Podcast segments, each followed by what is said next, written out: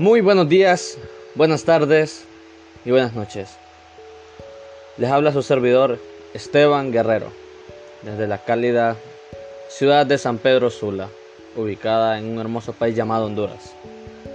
El día de hoy vamos a darle el comienzo a la tercera temporada de Guerrero de Tinta, la cual, en mi opinión personal, es la más sentimental y la más significativa para mí, ya que plasmé mucho de mi vida personal, de mis sentimientos en ella, de mis personas cercanas, de las personas que amo, las plasmé ahí. Técnicamente les voy a contar mi testimonio en poesía y les voy a explicar más o menos de dónde sale cada poema. La verdad creo que jamás había llorado haciendo una temporada, la verdad. Creo que es la única temporada en la que yo lloré en los cinco poemas. Antes de comenzar, les quiero recordar que tenemos ya al menos tres o cuatro entrevistas en la sección Talking to Writers. Espero se pasen, están muy buenos con escritores que nos dejan unas lecciones exageradas y un mensaje de ánimo en estos tiempos de pandemia.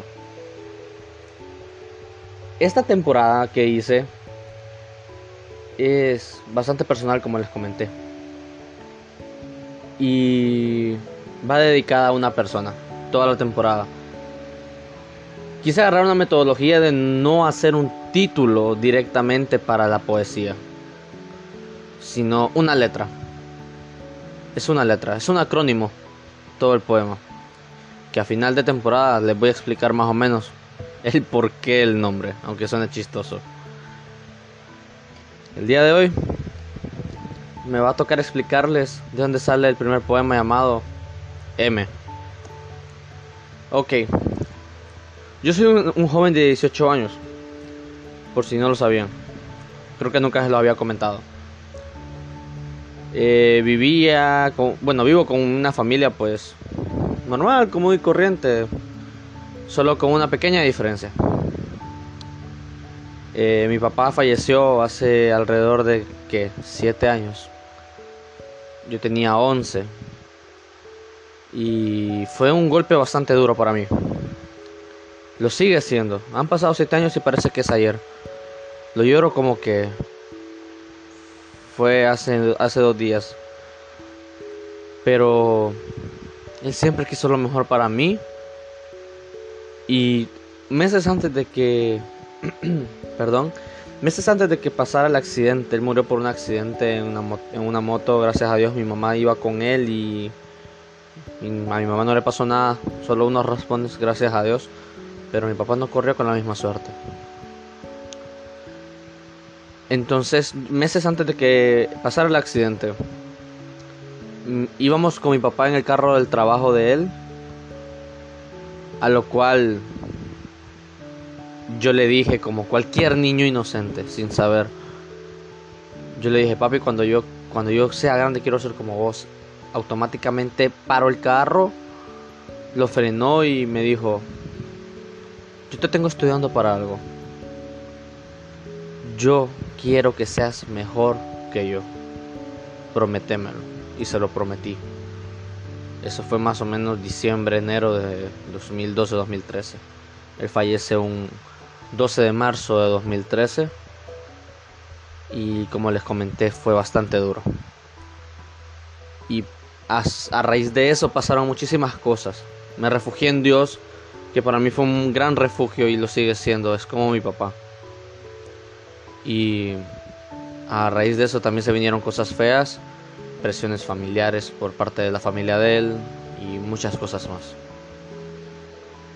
Lo hago, no quería hacer esta temporada, la verdad lo pensé, lo pensé en si hacerlo o no, pero dije yo, tengo un compromiso con ellos y lo voy a hacer. Así que a continuación les voy a leer M. Cuando te pienso, vuelvo en el tiempo y me siento como un niño. Poco a poco te recuerdo, tu voz y tu sonrisa parecen veneno dañino. Mi corazón se rompe y demuestra debilidad. Ya no hay más claridad. Llegó mi tiempo y momento de demostrarles de lo que soy capaz. Antes que te fueras habíamos hablado y todo me quedó marcado. No todos han notado la fuerza y las ganas con las que he peleado. Le metí empeño y busqué ser el dueño de mi sueño porque lo prometí. Tuve obstáculos y no me rendí, parado firme sobre roca. Estoy aquí. A base de todo, perdí el enfoque y ataqué a todos sin reproches. Me arrepentí de lo que hacía, lo sabe la almohada de la noche. La presión de la familia por ver cosas de ti, todo me influyó. Todos querían que fuera como tú, que se me olvidó ser yo. Yo soy muy parecido a mi papá físicamente y en muchas actitudes soy igual a él. Él era mi mejor amigo. Lo amé, lo amo y lo seguiré amando hasta mi último suspiro. Pero el tener un parecido físico y, actitudes iguales a las de él lleva un lleva una responsabilidad bárbara. Porque hasta me llamo como él literal. Me llamo igual a él. Y es feo saber que tenés esa presión familiar de que tenés que ser como él por eso la última frase tanto que veían tanto que lo veían a él en mí, me influyó que tanto querían que fuera como él, que se me olvidó ser yo. Tanto tiempo pasé queriéndolos complacer, queriendo ser como él, que al final no pude ser yo, valga la redundancia. Pero me decidí en que él quería que fuera mejor que él, no que fuera o que lo imitara. Y ahora me considero que soy mejor que él en muchos aspectos. Aún me falta. Aún no me siento capaz de llegarle los tobillos al hombre grande que él era. Pero en muchas cosas ya lo superé.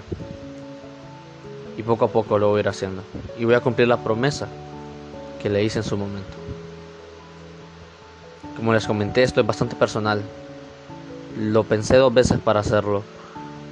Pero creo que llega un momento en la vida del escritor donde ya es hora de de abrirse con los demás. Espero les haya gustado. Les recuerdo nuestras redes sociales, Instagram y Facebook como Guerrero de Tinta. Pásense a ver las demás temporadas. No les cuesta nada. Tenemos también la sección Talking to Writers que el, el miércoles, si no estoy mal, sale un nuevo episodio. Y ya nada más. Pasen un muy lindo día.